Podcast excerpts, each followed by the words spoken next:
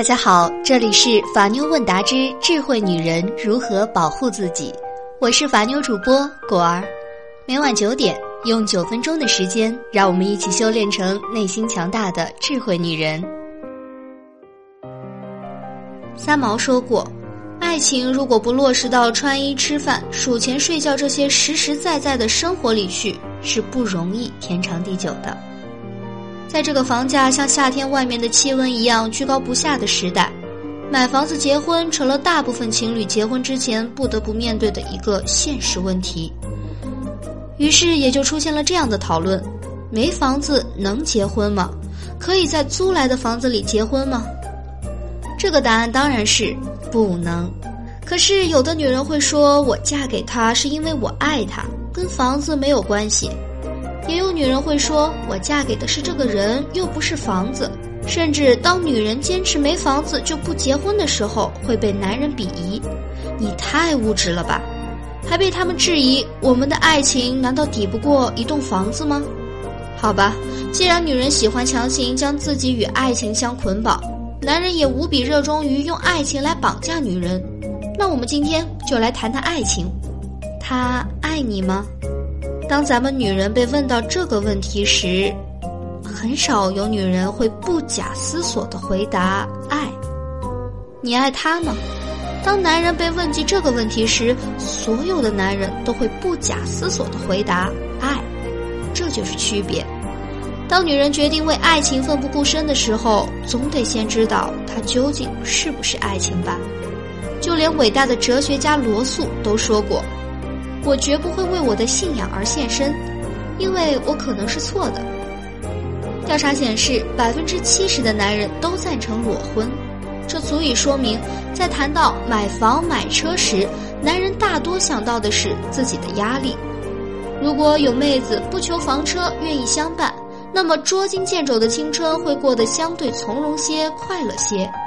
也就是为什么有些男人会天天把我爱你挂在嘴边上。却无所事事，别无所求。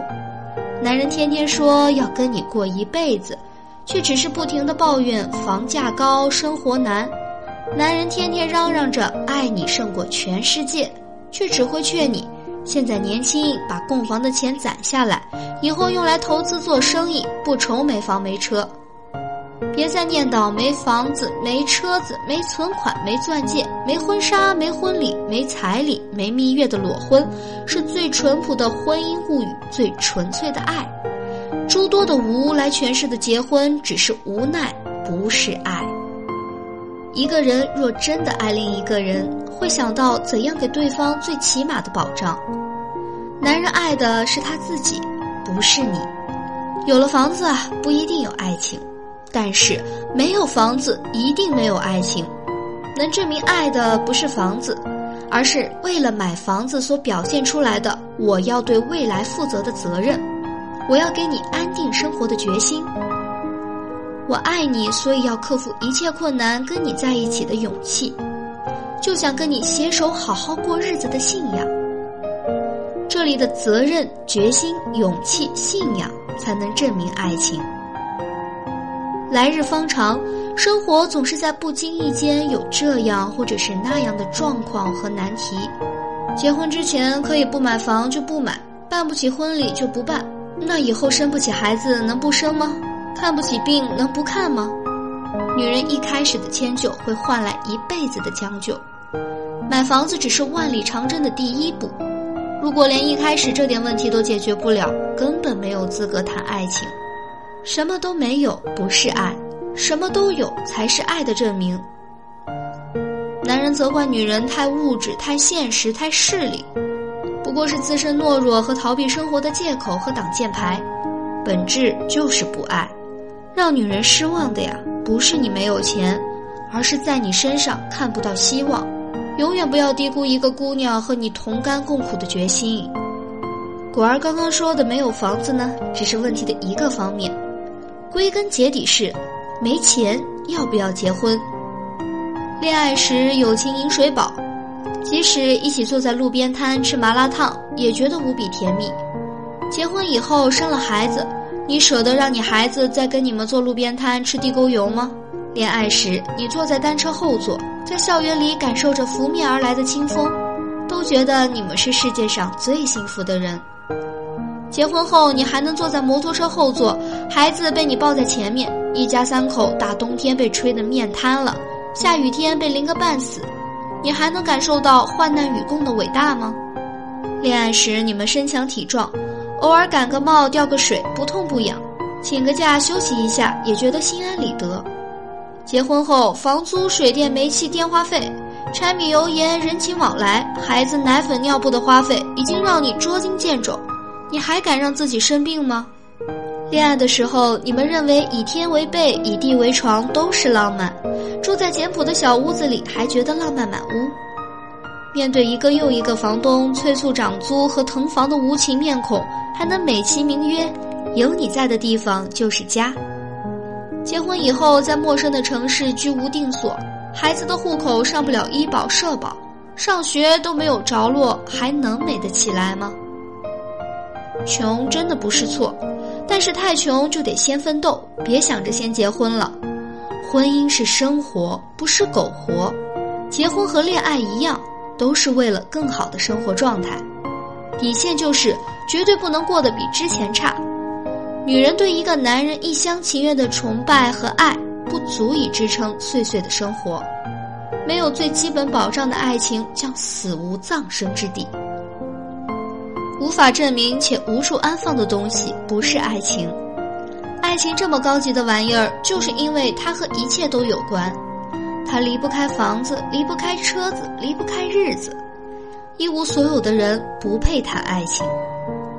所以啊，当男人问你没房子能不能结婚的时候，姑娘，你就该理直气壮地告诉他不能。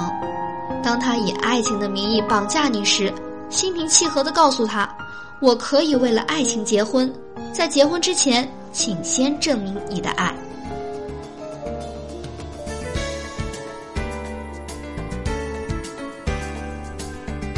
在今天节目的最后，果儿为大家分享一些相关的法律常识。第一点，共同还贷的法律风险。新婚姻法规定，如果是男方婚前贷款买的房子，就算结婚后由女方共同还贷。由于是婚前财产，所以产权依旧属于男方。女方离婚后只能得到所还贷部分，还有增值部分的赔偿，也就是和房子没有半毛钱关系。感觉这个新婚姻法有点坑，所以作为女孩必须留意到这点。一方婚前买的房子，婚后共同还贷的，夫妻一方婚前签订不动产买卖合同，以个人财产支付首付款，并在银行贷款。婚后用夫妻共同财产还贷，不动产登记于首付款支付方名下的，离婚时该不动产由双方协议处理。依前款规定不能达成协议的，人民法院可以判决该不动产归产权登记一方，尚未归还的贷款以产权登记一方的个人债务。双方婚后共同还贷支付的款项及其相对应的财产增值部分，离婚时应根据婚姻法第三十九条第一款规定的原则。由产权登记一方对另一方进行补偿。最高人民法院关于适用《中华人民共和国婚姻法》若干问题的解释三第五条，第二点，你买房我装修，你买房我买车，你买房我付生活费，这样的规定并不公平。虽然大部分女性在结婚购房时也发挥了重要作用，直接出资购房或者负担装修及家具费用，但她们的名字并不在房产证上。三。一方父母出资购买的房子，当事人结婚前父母为双方购置房屋出租的，父母为双方购置房屋出资的，该出资应当认定为对自己子女的个人赠与，但父母明确表示赠与双方的除外。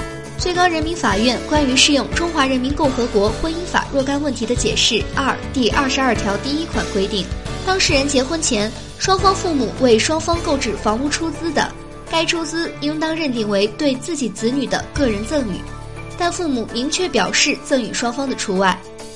最高人民法院关于《中华人民共和国婚姻法》若干问题的解释三第七条第一款规定，婚后由一方父母出资为子女购买的不动产，产权登记在出资人子女名下的，可按照婚姻法第十八条第三项的规定，视为只对自己子女一方的赠与。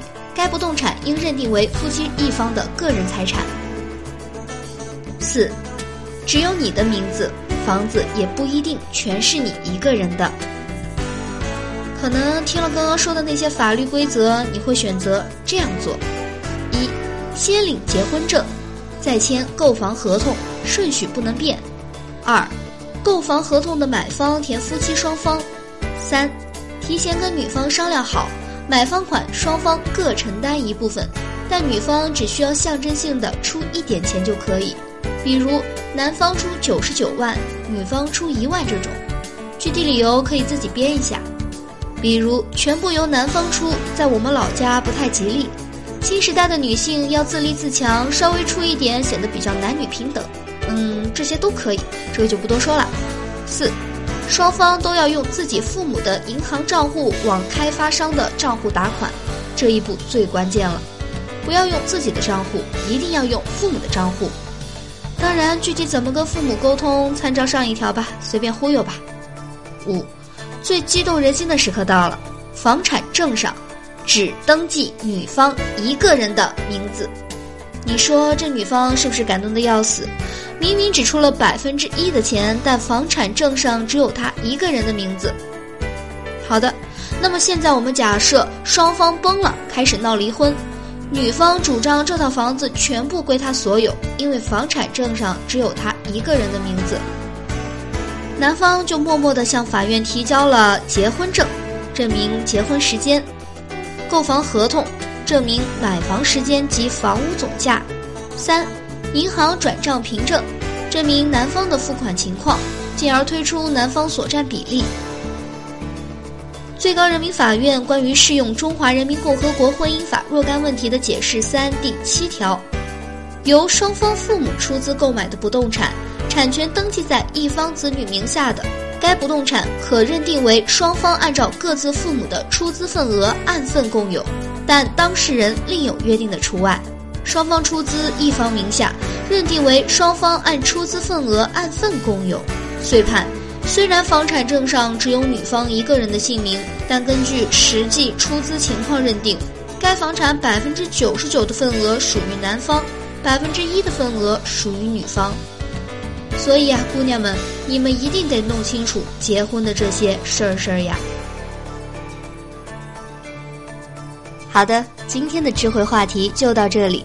如果你在情感中遇到任何问题，都可以在下方评论区留言，或者搜索微信公众号“法妞问答”，三分钟百分百语音回复你的法律问题。